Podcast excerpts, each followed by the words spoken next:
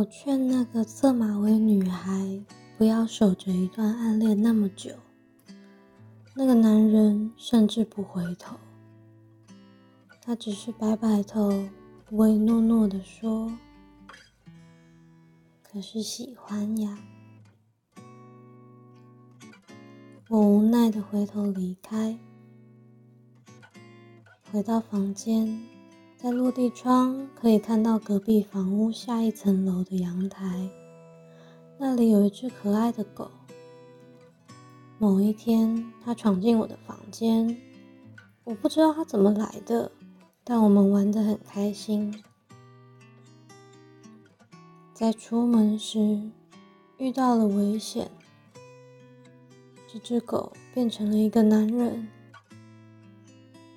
而我意识到这是新的危险。他是一个男人，我努力让自己远离。当他是一只狗，撒娇就让人心软。等发现的时候，已经来不及了。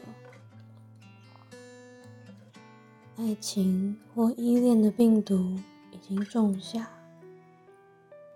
而我突然发现，他就是那个男人，那个不回头的男人。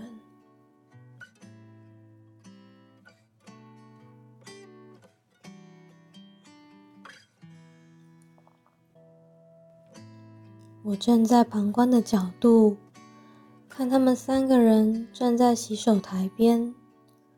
侧马尾女孩带着明媚的忧伤，一如既往的柔顺，令人感到烦躁。男人侧身望向曾经的我，我看到他的脸上显露一些苦恼。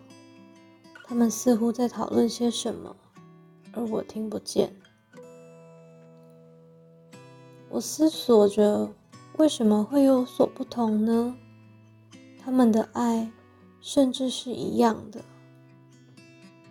如果只是个性，女孩的不争、温婉和坚持，是曾经的我活泼快乐的内里。他们其实同样坚持悲伤，可是只要用快乐包装，就会得到爱。曾经的我逃跑了，他夺门而出。我看到男人跟上，但我知道不会有结果。